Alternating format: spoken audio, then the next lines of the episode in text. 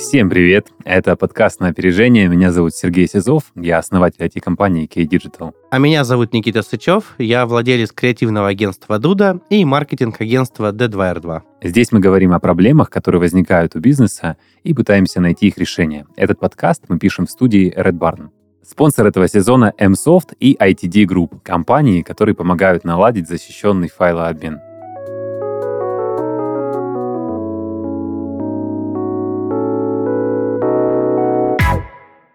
Обсуждаем вопрос текучки кадров. И со мной соведущий Никита. Никита, привет. Привет, привет. И, Никита, расскажи, как у вас с текучкой дела обстоят? Я могу сказать, что это сейчас тема, наверное, актуальнее, чем когда-либо. Вот э, я бы вот это подсветил, так как считаю, что рынок сильно поменялся. Ну, с учетом со всеми историями, которые сейчас происходят у нас в стране, кадры стали настолько жизненно ценным, важным и необходимым э, моментом, ну, э, и проблемным, как никогда ранее. Вот, э, поэтому очень классно, что мы берем эту тему. Соответственно, предлагаю там построить вектор, проговорить про текучку, да, то есть почему она происходит, как у вас, как у нас, каждый поделится опытом, и обсудить, вот я, честно скажу, я в этом не очень силен, вот во второй части, которую хотел бы обсудить, о том, как набирать людей, где их брать, какие сейчас есть проблемы, ну, вот, чтобы каждый из нас поделился своим опытом, мне вот очень интересно просто, да, это твоя позиция? Давай тогда с технической части начну. Давай. А, текучка – это такой процесс, когда ты нанимаешь 30 э, человек в месяц, да, и 20 из них увольняются в другой. Либо не из них, а из тех, которых ты нанял в предыдущий месяц. За год проработало 100 человек, а в итоге у тебя в компании в каждый момент времени работает всего 20. То есть то, что кадры приходят и уходят, люди, бывает, задерживаются на много лет в компании, когда я вот слышу, там, Зинаида Витальевна проработала 50 лет вот в нашем дружном коллективе, вот, я думаю, ого, как это вообще бывает. Бывает такое, что люди да, не задерживаются долго, и есть множество таких компаний, мы с такими даже работаем, в которых текучка огромная. И обычно это позиции типа риэлторов, а, это, наверное, самая текучка высокая в рынке, а это менеджеры по продажам и так далее. То есть это, как правило, это не работа мечты, то есть человек туда приходит, чтобы заработать денег, и тут либо он э, хакает рынок, понимает, как это устроено и работает, либо он отваливается через месяц-другой, да, не зацепившись, не заработав достаточно денег и не поняв принципов работы. Ну, либо поняв и как раз-таки передумав, понимая то, что это не подходит просто. А, но также текучка есть, конечно, и в компаниях, которые ну, занимаются вполне там инженерными изысканиями типа нашей, когда люди растут, люди понимают, что та позиция, на которую они изначально устроились, им оказывается уже маловато, то есть либо им мало зарплаты, либо им мало задач, либо им не подходит то, чем они занимаются, и они хотят там переспециализироваться в другом направлении. Тут тоже, в общем, есть такой момент. А тема наша сегодняшняя и наша задача сегодняшняя все-таки объяснить э, нашему слушателю наш опыт и то, как вообще с этим феноменом совладать. Про себя расскажу, что вот для компании с высокой текучкой у меня есть одна такая коронная фраза, что, ребята, вы должны свою вакансию продавать в рынок. То, что вы не просто запускаете вот на HeadHunter выложили это все, и приходите к нам, а человек должен загореться, прийти к вам и удержаться у вас, да, то есть в таких компаниях есть бизнес-тренеры, есть специальные внутренние там HR-отделы, которые занимаются тем, чтобы удерживать и дисциплинировать, скажем так, и обучать клиентов, клиентов в смысле их клиентов, да, внутренних сотрудников, но тем не менее э, на мой взгляд, помимо вот им такой логической структуры, в которой люди находятся, должна быть еще и некоторая ценность для самого сотрудника. То есть сотрудник должен чувствовать, да, что это то место, где классно, то место, где мне хочется работать, где классная атмосфера, хорошие условия, приятный коллектив и так далее. И это то, э, что многие компании современные, да, упускают. Ну, и, или, наоборот, не очень современные компании, тут уже в зависимости от, наверное, нашего опыта, как с кем мы соприкасались. Но я вижу то, что на наш подкаст реакция такая, что ого, типа, где вообще такое видели, чтобы кого-то парила дисциплина в компании? Деньги получил, работа, работа, и все. И, на мой взгляд, это вот этот устаревший такой подход, он все менее и менее эффективно работает, либо люди не понимают, насколько сильно эффективнее может работать сотрудник, глубоко уверовавший в, э, в свое рабочее место, в свою компанию, команду, в которой он работает, в свою миссию и так далее. То есть это э, реально ну, два разных, причем диаметрально разных подхода. Расскажи, как у вас дела обстоят все-таки вот с кадрами, то, что вот ты говорил, кажется, что у тебя там за год меняется полностью состав и в одной из команд. А, ну, на самом деле, э, в разных бизнесах у меня по-разному, сейчас расскажу, да. А, если взять э, там маркетинг, да, мой бизнес и дизайн, там сейчас у нас не меняется много людей, ну, то есть, но, скажем так, э, нет ни одного человека, кто работает больше пяти лет, ну, в компании. Все поменялись. Угу. Я расскажу причины. Всегда причин несколько. Причина номер один. Почему люди уходят? И, ну, я, для, да, то, что я для себя, грубо говоря, выявил. Первое. Компания растет быстрее, чем сотрудник. Сотрудник не успевает за темпами роста компании, мы с ним расстаемся. Второе. Сотрудник растет быстрее, чем растет компания. У меня так было с IT-рынком, когда мы занимались сайтами. Мы не росли так быстро, как рос уровень ну, наших программистов и задач, которые они хотели делать, и задачи наши стали им неинтересны. Понимаешь, да? То есть, а я не мог тогда вырасти больше, ну, там, чем, ну, чем вырос. Соответственно, э, это первое, что важно понимать. То есть важно сохранять собственнику баланс, ну, между там ростом сотрудника, компании, ну, и думать вообще, как это так или иначе это контролировать. Я это понял не сразу, когда понял, скажем так, текучки стало намного меньше. Это первое. Второе. У меня творческий коллектив, и руководить творческим коллективом это не то же самое, что руководить, э, не знаю, э, отделом продаж, производством, там, чем угодно. В творческом коллективе есть очень важный момент — это эмоциональное выгорание людей. Если ты возьмешь дизайнеров, э, ты редко найдешь дизайнеров, которые на одном месте поработал 20 лет, 15 лет, ну и так далее. Потому что он выгорает, ему все не нравится, он уходит в дауншифтинг, меняет профессию, либо обстановку, либо уезжает в другую страну, в другой город, понимаешь, да? Творческим людям так или иначе нужна смена обстановки. Это важно понимать. Ну, то есть в моем случае. Также из проблем ну, текучки я озвучу, мы для многих людей являемся таким плацдармом знаний, ну, когда мы их берем, учим и так далее, а потом они от нас уходят в топ-компании, типа, сейчас не говорю про в нашем бизнесе, типа Mail.ru, Яндекс и так далее. Мы не можем конкурировать с этими компаниями по зарплате и близко. Ну, я думаю, у тебя такая же есть история. И, к сожалению, а, государство нас не защищает как предпринимателей, конкурируя с монстрами, которых, да, ну, совсем другие истории. Потому что я знаю, что в Европе, например, есть программы защиты определенные. Ну, вот, э, вот такой истории. Соответственно, ну, у меня не раз было, когда я в человека вложил кучу сил, денег, лекций и так далее, и он ушел в Яндекс на зарплату в 4 раза больше. Но я не могу себе позволить, у меня экономика не бьется, как бы. И это проблема. И был момент, я думаю, ты помнишь, когда у нас в городе Яндекс, Mail подкрывали офисы и хантили у всех вообще, всех, почти все программисты отовсюду туда перешли. Помнишь, был такой момент? Слышал об этом, лично не, не, не Ну, вам повезло. У вас классная вот история с этим. Поэтому, ну, это что касается там творческой истории. Что касается там у меня других э, работ, например, на заводе у меня сейчас текучка очень большая. И она просто гигантская, очень большая проблема с рабочими. Причина простая. Э, там сварщик зарабатывает 70 тысяч рублей. Ему приходит э, письмо, ЧФК Вагнер 200 тысяч в месяц. Ну, плюс там еще что-то. И он берет и уходит. Ну, понятно, да? А, ну, реально, это реалии. У меня у многих знакомых по производства рабочими, именно рабочими, сейчас самая большая напряженка. Причина у меня конкурент понятен кто. Ну, то есть, не только у меня, я про рынок говорю. Это реальная история. Я недавно был на лекции э, одной девушки, которая 20 лет проработала HR. И вот я хотел бы рассказать там несколько идей, там, которые она сказала. Ну вот, и у тебя спросить, Класс, у тебя спросить, и как раз вот эти три идеи, ну, как бы, ты расскажешь, да, как у вас с текучкой. Первое, что рынок труда изменился. Это первое. Ну, это, это, смотри, это утверждение, и к тебе вопрос, да, сразу, э, который сейчас будет. Второе. Сейчас больше надо работать не на привлечение людей, а на удержание. И третье, mm-hmm. что сейчас, э, ну, как бы, создание команды стало важнее, чем когда-либо. Эти три утверждения являются переходящим к тебе вопросом. Первое, как у тебя э, с кадрами, текучкой, ну и твои мысли по там, э, этим трем убеждениям. Классный вопрос. Эм, смотри, я думаю, что это актуально, но не для всех. То есть есть по-прежнему компании, в которые люди идут не потому, что они хотят там работать, и они видят своей вот э, жизненной миссией заниматься именно этим, а потому что они вот им нужно просто э, жить на что-то и получить деньги, сейчас заработать на существование. То есть там всегда будет определенная текучка, и человек изначально пришел туда, чтобы там каким-то образом пересидеть. И вряд ли ты тут э, замотивируешь человека классной командой. Да, до какой-то степени, да, ты можешь продлить его срок службы, некоторые, да,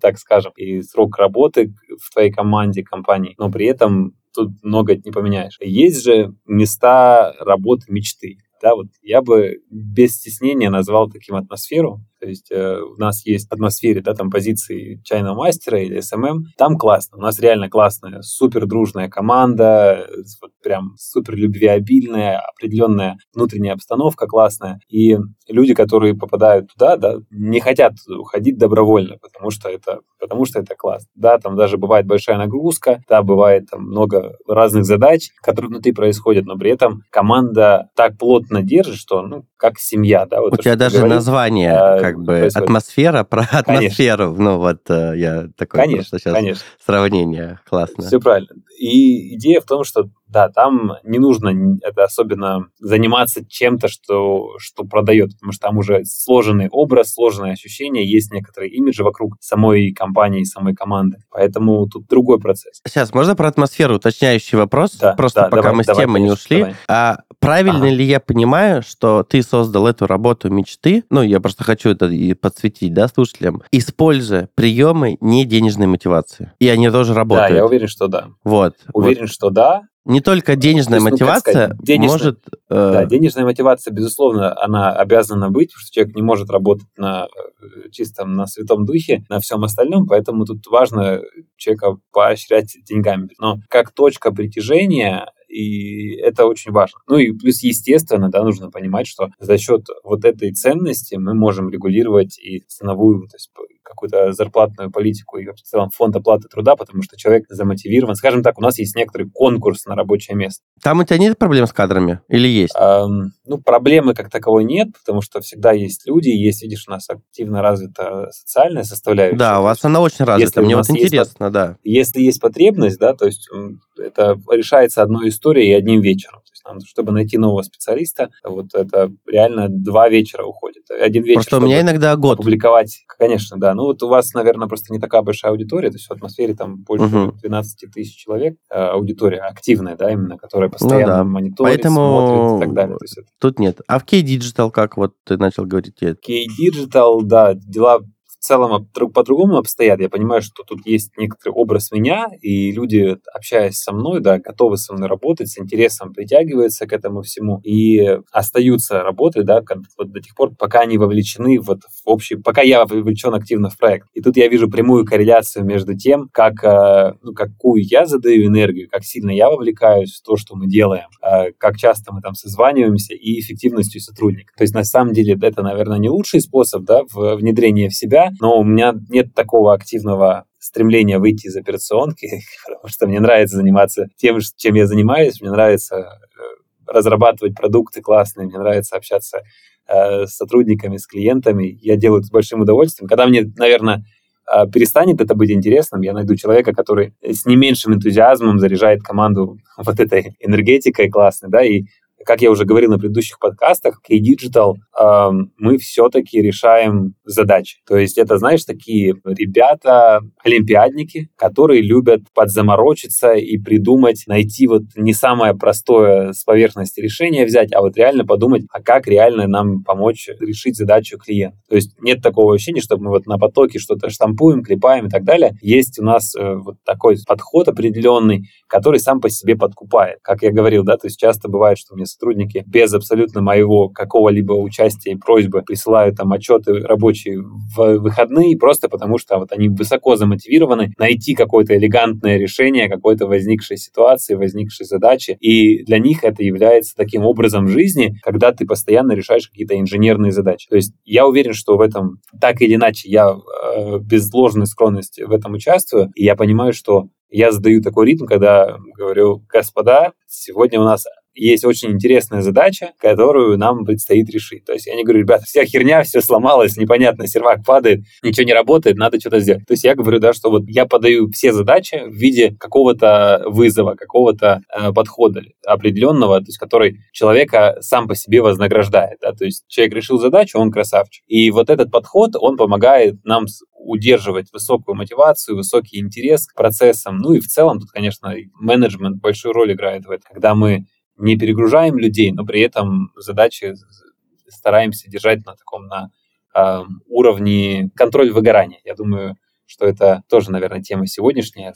Сейчас сначала подумал, что не сегодняшняя. Ну, это классная история, э, согласен с тобой. А вот текучка у вас вот большая в ну, в атмосфере я понял точно нет, а вот в K-Digital есть она, нету. Слушай, на самом-то деле получается, что текучка и там, и там примерно одинаковая. Угу. Просто процесс найма. Текучка есть, но текучка, мне кажется, она сейчас такая естественная. Человек переехал, человек какой-то получил вот офер, как ты говоришь, да, там, иксовый э, и так далее. Ну, так вот люди... А, ну и было такое, что несколько раз люди не вывозили, не справлялись. То есть нет, нет такого, что люди прям вот э, не хотят работать и уходят. И, скажем так, текучка небольшая. Вот так. Угу. А часто ли ты, не знаю, э, увольняешь людей? Да, конечно, бывает такая ситуация. Ну, часто, наверное, неправильное слово, да, то есть по надобности. То есть, если надо будет, э, можно, можно и 10 человек за неделю uh-huh. уволить, да, если такое происходит. Но я все-таки готов к этому всегда. То есть, uh-huh. у меня вот когда возникает какое-то разногласие, конфликт или э, что-то вот мы по-разному видим с сотрудниками, то есть я готов всегда на это пойти. И я думаю, что сама по себе готовность, она очень сильно определяет процесс взаимодействия. Когда ты понимаешь, что, окей, да, вот э, незаменимых людей не бывает, окей, я готов человека вычеркнуть из уравнения, то ты относишься к процессу менее болезненно и более решительно. То есть, и, как правило, твоя решительность моя решительность в данном случае помогает мне все-таки избежать вот такой крайней меры. Вот я просто считаю, что это очень... находим да. общий, общий язык. Я просто считаю, что это очень важно, потому что у меня, например, был, опять же, мой опыт, когда я не мог уволить человека, да, там, по моральному, ну, как-то боялся, еще что-то, не, ну, вот, решительности не было, вот, как ты говоришь. И, грубо говоря, он просто сидел, там, получал зарплату, тратил деньги компании, это не приносило ни, там, не знаю, ни удовольствия, ни результата, ничего. И я видел, ну, я потом научился со временем, да, вот, э, и для многих предпринимателей хотелось бы сказать, что ну вот мой точно совет, что ну надо быть очень решительным в этом вопросе и вообще не колебаясь, не думая, э, закрывать его здесь и сейчас и не сидеть, не ждать, не ходить вокруг да около. И э, Стопудово, конечно. Вот, я, например, ну я э, опять же хочу эту тему понять, потому что для меня это было определенной проблемой, ну, как бы, я думаю, что она есть у многих людей, вот, и мне было очень тяжело ее решать, я очень не люблю увольнять людей, я там даже просил это делать руководителей, ну, когда они появились, грубо говоря, а, не сам. И я это часто вижу даже не у себя, там, а в компаниях там наших клиентов, с кем работаем, когда компании большие, ну, директор не может там, да, всех увольнять или видеть, э, ну, там, все. И есть история, когда есть руководители отделов, и это на них функция лежит, и вот они не решительны правильные. Понимаешь, да? Вот тут как раз-таки я считаю, что э, директор должен четко контролировать этот момент, потому что э, таких нахлебников, не знаю, прозябающих э, просто время э, получая зарплату, тоже много в компаниях, и мы с тобой это видим, понимаем, это все не эффективная работа. Вот. Э, ну, конечно, очевидную вещь скажу, да, то есть люди, они работают ровно столько, сколько необходимо работать, чтобы их не уволили.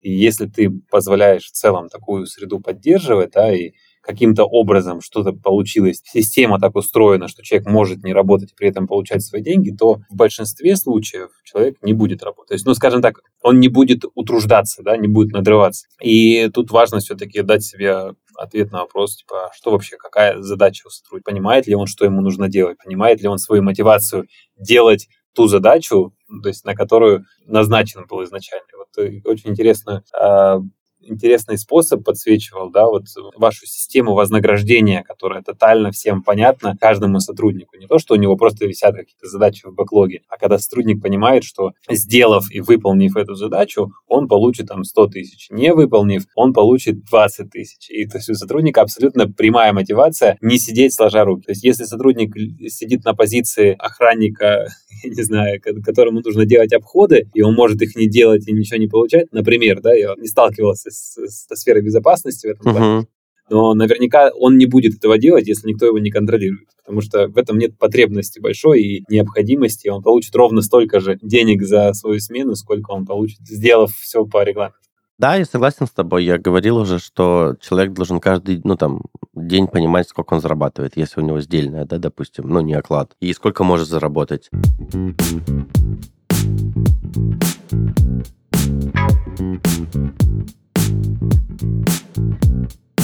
Переговоры – неотъемлемая часть бизнеса. Организация ведения переговоров – целое искусство. Благодаря ему компания может получить больше, чем изначально рассчитывала. Преференции, партнеров и важные контакты. Однако все нужно делать по правилам. Помимо подготовки аргументов в пользу своей позиции, необходимо заранее позаботиться о доступности контента в переговорной комнате. В идеале, каждый участник должен быстро получать доступ к файлам, презентации и аналитике на любом устройстве – планшете, ноутбуке или смартфоне. Техническая готовность производит не меньше впечатления, чем железные аргументы. Чтобы переговоры прошли по высшему разряду, воспользуйтесь решением компании MSoft, создавшей специальную платформу MFlash. MFlash — это российское программное обеспечение класса Content Collaboration Platform, предназначенное для защищенного обмена файлами и совместной работы с контентом как внутри организации, так и за ее пределами. С помощью MFlash можно не только оптимизировать старые, но и создавать новые бизнес-процессы. Сервис сочетает в себе прозрачность использования для бизнеса, широкие возможности по администрированию для IT-специалистов, а также инструменты контроля и защиты корпоративных данных для сотрудников службы информационной безопасности.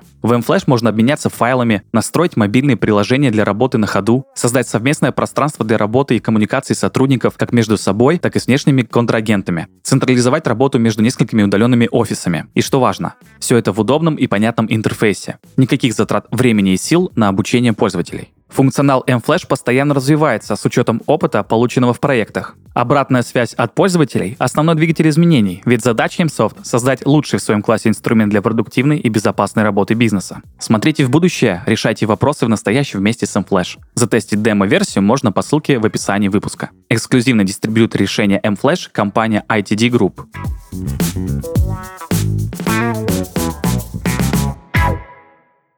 Скажи, на твой взгляд, методы, не знаю, приемы, какие-то кейсы, мысли а, о том, чтобы избежать текучку, либо уменьшить ее. Да, избежать, наверное, невозможно, но вот а, как э, ты думаешь, что может помочь, чтобы ее было меньше, и что должна делать компания, команда, не знаю, руководитель для этого? А, ну, избежать, да, наверняка невозможно. Для именно снижения текучки нужно общаться, нужно разговаривать с сотрудниками, уточнять у них вообще, что они думают, что они чувствуют. Я вообще, я знаю, что в бизнесе это такое слово какое-то вроде неприменимое, особенно с матерыми людьми, э, такими взрослыми, что чувствует. Есть бывает такое, что сотруднику просто вот не нравится, что его мнение где-то не услышалось, что где-то там потерялась его классная идея или где-то ему некомфортно с кем-то из э, своей команды взаимодействовать внутренней своего отдела. И люди просто уходят от того, что отношения, которые у них сейчас складываются на работе, их не устраивают. Потому что человек, как ни крути, да, он проживает то, что с ним происходит. Он пропускает это через себя, он там ложится спать, об этом думает, а как там у него, как там ему Никита ответил, как там на него поругались, либо наоборот его похвалили. Человек живет эмоциями, человек живет э, свою жизнь э, в каждую секунду, да, не только когда он закончил работу и получил зарплату, а еще и тогда, когда он находится на рабочем месте и выполняет какие-то задачи. Поэтому чем оперативнее и внимательнее и чутче чутко, да, мы слышим и видим, то есть не обязательно это должен делать э, собственник, а у меня, то есть, есть задача у проекта, да, уточнять вообще, а как сотрудник, как он себя чувствует, что там происходит, справляется ли он с задачами, какой у него уровень энтузиазма, то есть какая сейчас производительность. Кто у тебя вот это делает? И так далее. Project. Ну, то ага. есть это делает э, руководитель отдела, по сути, Понял. каждого. Ага. И то есть я могу человеку просто задавать вопрос, ну, через Project, я понимаю, а как реально это все происходит. До какой-то степени реально, опять же. То есть я понимаю хотя бы, что э, окей, да, человек там себя нормально чувствует. Если я слышу, а, ну, блин, как-то вот так вот, то я понимаю, что нужно какие-то меры предпринять для того, чтобы, чтобы что-то улучшить, да, либо мне созвониться с сотрудником, понять вообще, какая проблема, да, может быть, дело в, там, в руководителе и так далее. Никит, как считаешь вообще, как можно сохранять важных для себя сотрудников? Есть человек, который ты видишь, какое-то колебание происходит, и вот понимаешь, что вот ты без него проект не добьешь, и вот с ним у тебя намного лучше стреляет. Какие у тебя самого способы есть? Слушай, я, в принципе, считаю, что все взаимодействие про сотрудников — это про корпоративную культуру в компании. Вот мое мнение. Я, э, знаешь, э, слышал, ну там, пример приведу. У меня была подруга, которая работала в налоговой, потом в Роснефть, вот, а потом еще в одной крупной компании, а потом попала в Данон. Ну, то есть, и после этого она говорит, я никогда больше не буду работать в русской компании. Я говорю, ну почему? Она говорит, пойми, потому что там есть корпоративная культура. Когда там, не знаю, по пятницу директор ходит, в, и они все в джинсах, я образно говорю, ну и так далее и тому подобное. Соответственно, это, ну, как бы маленькая предыстория и ответ, да, на твой вопрос. Корпоративная культура — это про внутреннюю экосистему компании это вот как э, про то, как называется твой бизнес, это про атмосферу. Ну, то есть вот это про четкость. Э, ну, вот все, что ты говорил, да, это можно написать там корпоративной культурой. Соответственно, если кто-то, ну, там, хочет э, выстраивать э, ну, взаимоотношения внутри компании, то советую, конечно, про это больше почитать. У нас там, не знаю, и пяти часов не хватит все рассказать про корпоративную культуру, поэтому я просто говорю там направление, да, в котором там, советую посмотреть, покопаться на, и так далее. Как э, мы сохраняем, ну там, как я вижу мысль сохранения важных людей. А, первое э, слово, которое ты очень любишь, и я люблю, называется мотивация. Я про это слово узнал, если честно, ну, я его знал всегда, но никогда не знал его глубоко, пока меня не попросили прочитать лекцию про мотивацию. Когда mm-hmm. я э, начал к этому готовиться, я за ночь прочитал 5-6 книг, посмотрел около 20 роликов и понял, что я реально 10 лет ничего не знал про мотивацию. Ну вот, вот я не шучу. Я кайфую, когда я чего-то не знаю и, ну, знания получаю. Я узнал очень много способов, приемов вообще разных мотиваций, и могу сказать, что и это очень крутая штука. Это,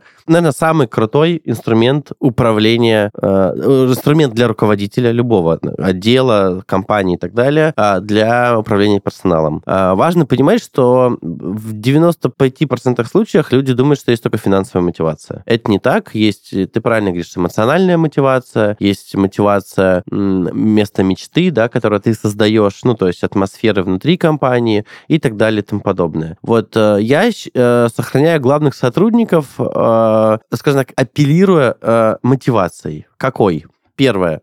Ну, понятно, финансовая. Как ни крути, мы с тобой знаем, что все работают за деньги и ради денег. Ну, это главная история. А второе, я могу мотивировать сотрудника там каким-то бонусом, там, не знаю, по времени, э, комфортным для него, там, отпусками, больше выходных и так далее и тому подобное. Третье, я могу мотивировать сотрудника развитием, например, сказать, что, слушай, я считаю, что ты классно у нас будешь работать, и давай договоримся, что мы там в течение года купим тебе три обучения, образования и так далее. Понимаешь, да? Это ж... Четвертое, я могу мотивировать сотрудника сотрудника какую-то более партнерскую историю, если это супер важный сотрудник. Знаешь, есть у очень многих мировых компаний, они же играют в капитализацию, да, когда ты отработал 5 лет, получил 0,1 акцию, поработал там еще 10 лет, там, одну акцию, ну и так далее. Ну, опцион называется. Опцион, да, вот, э, соответственно, опцион потрясающая система, очень редко применяемая в России, согласись, как бы очень редко, но Понятно. очень эффективно работающая на самом деле. И, ну, вот, соответственно, можно мотивировать сотрудника этим. И я считаю, что, ну, как бы я со своей стороны а, применяю всегда разные механизмы, вот, а, потому что, ну, все люди уникальны, да, это лучшее наше качество, как я всегда говорю, что больше всего люблю то, что все люди разные, иначе скучно было бы жить. Вот я ну, применяю конечно. вот такие разные методологии, и, ну, вот, наверное, так. Я просто хотел, да, как бы а, объяснить, какие. Я думаю, что у тебя то же самое, ну, как бы, правильно? Или, или что-то есть еще уникальное, интересное? Да, я думаю, что тут довольно однородная... Тут однородная, а, да. Однородная плоскость, да, конечно. Главное человека замотивировать в том плане, чтобы он понимал, где он находится. Ну, то есть я обычно в, на такие вопросы я просто стараюсь опуститься к самой сути. Что, угу. Почему человек у тебя работает? Потому что он хочет заработать денег, потому что ему нужно чем-то заниматься в своей жизни, и потому что ему может быть с тобой интересно. Ему интересно двигаться туда, куда движешься ты, ему интересно находиться в коллективе твоей компании или, этой, или вашей компании, тут уже как тебе больше нравится, а, и ему в целом интересно заниматься и там вот этой же миссией, которой занимается твоя компания. Потому что человека на каждом уровне, на каждом слое должен быть свой смысл. То есть, да, это и деньги, мотивация, безопасности, это и самореализация. Обязательно человек должен понимать, то, что то, что он делает, должно быть кому-то полезно. И эта творческая реализация с точки зрения человек может проявляться через то, что он делает. Да, он там сделал классное приложение или нарисовал классное, э, классную страницу, классный логотип и так далее, и ему от этого классно. Он может показать это своей маме, бабушке, жене, сказать, блин, смотри, как классно, смотри, что я делаю вообще, там, друзьям и так далее. И вот этот процесс, он целостный, его нельзя одного от другого оторвать, и если просто где-то просадка, она может компенсироваться другими слоями. Но если просадка сильная, то есть если ты человеку полностью дал э, классное рабочее место и хороший коллектив, но не платишь деньги, вряд ли его это удержит надолго. Или наоборот, если ты платишь большие деньги, но не, не даешь человеку пространство для его творческой реализации и для его проявления, то то же самое, да, он может просто искать это где-то на стороне, но в таком случае у тебя будет неизбежно падать твоя эффективность. А, да, отчасти... Эффективность сотрудника и реализация. Ну, тут важно, да, понимать амбиции человека, грубо говоря, и вот э, ну, в них двигаться. Я бы э, хотел еще также поговорить с тобой о моменте набора персонала. Ну, вообще, да, вот э, я всегда говорю, что я бы мог зарабатывать намного больше, если бы, ну, было больше классных, ну, там, людей, ну, на, опять же, на мой бюджет, на мою задачу и так далее. И считаю, что кадры — это такой проблемный все равно момент для многого. Для, я просто с многими, с предпринимателями общаюсь, и кадры, э, люди, это так, достаточно болевая, да, для многих история. Вот э, как ты находишь кадры? То есть э, понятно, что текучка — это плохо, но, опять же, я считаю, что это нормально, если у компании выстроен процесс подбора кадров. Ну вот, э, мне так кажется, опять же, это имеет место быть. Э, Давай попробую ответить. Вообще, я не знаю, это, возможно, мой такой mindset, да, что то, что мне дается тяжело, я, как я тебе рассказывал, с документооборотом в нашем подкасте, угу. также у меня получилось и с HR, когда мне посчитала HR, сколько будет стоить э, закрыть набор моего отдела, но я понял, что я лучше сам Сколько, если не секрет? Потому что Нехило за, тогда. за трех человек. Угу. И я понял, что я просто не готов пока такие деньги платить. И э, Правильно, лучше я логотип поработал, купить. решил. Я... Шучу. Это хорошо.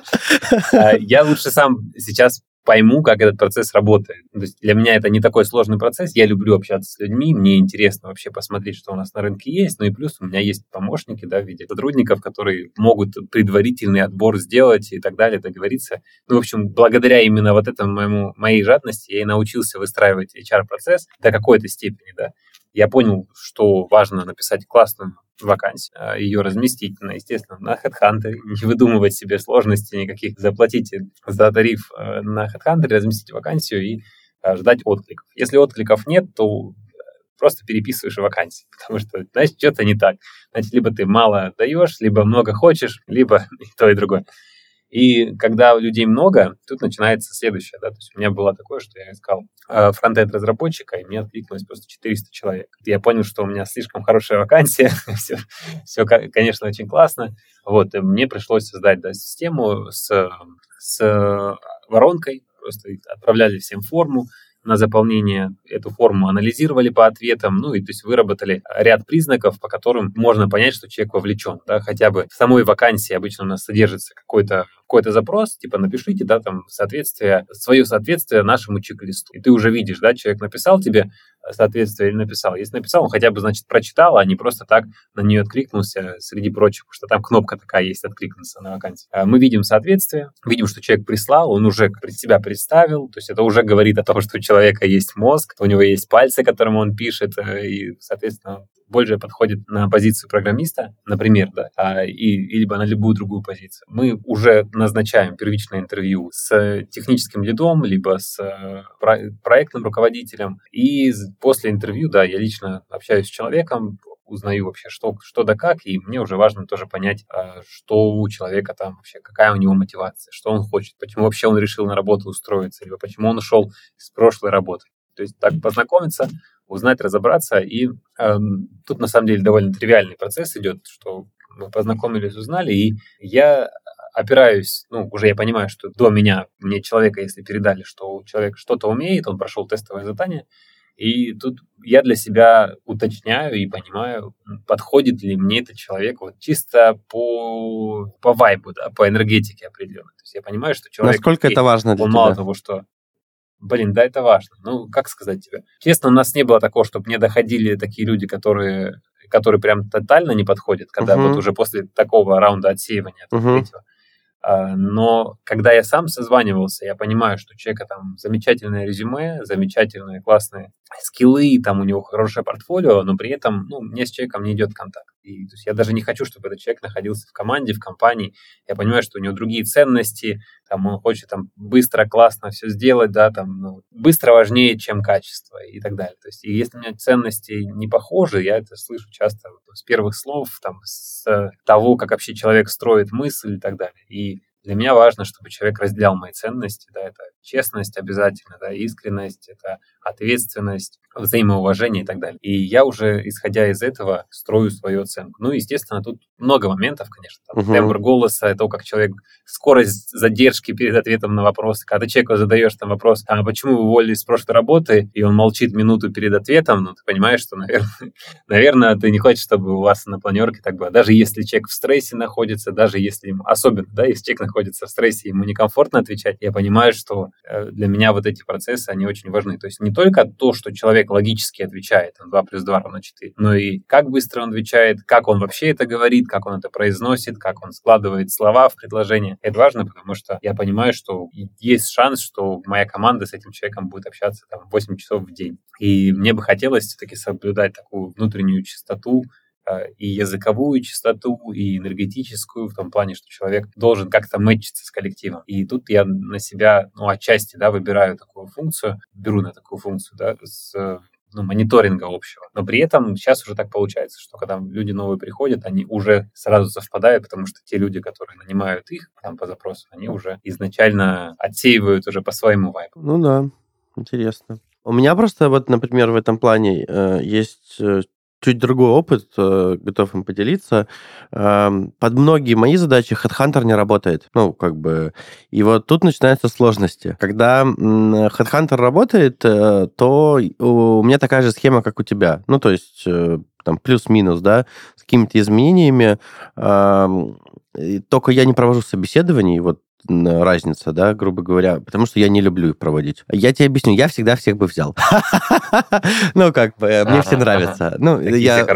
Да, я утрирую, но я, правда, не провожу собеседования. Я не люблю делать то, что не умею. а, Как бы... м, И мне, как бы, ну, не знаю, не очень нравится проводить собеседования. Я не фанат, а, но у меня для этого есть руководители, руководители отделов, и я стараюсь, чтобы а, там даже не гендиректор компании отвечал за людей, а руководитель каждого подразделения сам. Смотри, я ставлю в обязанность им набор персонала. Ну, то есть в том числе подбор, общение и так далее. Вот. эм, Я согласен с тобой, что там сторонние HR, я пользовался несколько раз услугами, это было очень дорого для меня и там малоэффективно, может быть, мне не повезло, но это все равно там сервис, который имеет место быть, я точно никого не хочу тут обидеть, но интересная история, это HR в штате. Я знаю много компаний, которым это решило, а, закрыло боль э, людей, ну, поиска людей, и, б, э, очень сильно уменьшило текучку, потому что этот человек внутри создает вот эту ауру, атмосферу, корпоративную культуру и так далее.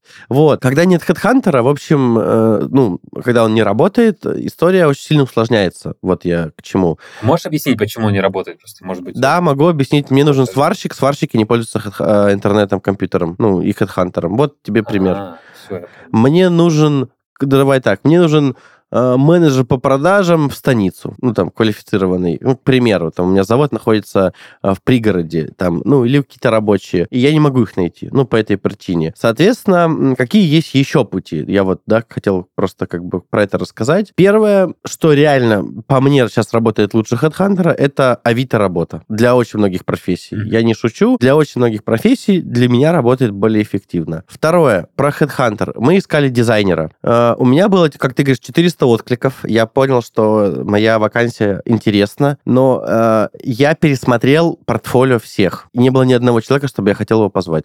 Ни одного, понимаешь, да? И э, в итоге, э, как мы искали дизайнера? Мы регистрировались на разных дизайнерских форумах, на рейтингах, мы заходили в группы дизайнеров, ну и так далее и тому подобное. И нашли, по сути, вот через дизайн-группы, ну, комьюнити специализированные. Вот. Э, это вот пример, вот четкий, вот этого прошлого месяца я рассказываю, потому что, ну, как бы не всегда все может сложиться в HeadHunter, люди должны понимать, да, где еще искать. Соответственно, э, ВК-работа тоже неплохо работает для разных э, то есть ВК работает в некоторых сегментах а, люди больше, больше пользуются, чем да, ВК-работа, э, ну, ну, ну, а, например, когда тебе нужны какие-то молодые профессии, типа бармен, там, ну, образно говоря, официант и так далее, очень хорошо работает. Местные, стра... смотри, когда у тебя не все же бизнесы только в городе и так далее, соответственно, хорошо работают паблики. Ну, вот, когда у меня бизнес за городом, я нахожу паблики, не знаю, там, станицы и так далее, и там делаю объявления. Ну, там, платно, бесплатно и так далее. Я тебе больше скажу, я даже на остановках развешивал объявления о работе недавно. Ну, я не шучу. Ну, я это лично не делал, это делали мои коллеги, коллеги, но даже настолько, ну, то есть даже такие методы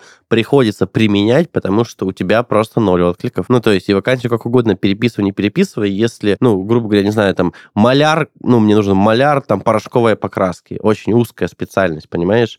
И первая mm-hmm. часть профессии, которая есть у меня, нет такой, ну, профессии на HeadHunter, вот, тоже важный момент, как, что очень правильно как ты, ты сказал очень гениальную фразу в начале этого подкаста, я с ней полностью согласен, что сейчас работодатель вынужден продавать свое рабочее место и себя. То есть это нужно упаковывать вкусно. Даже маляру.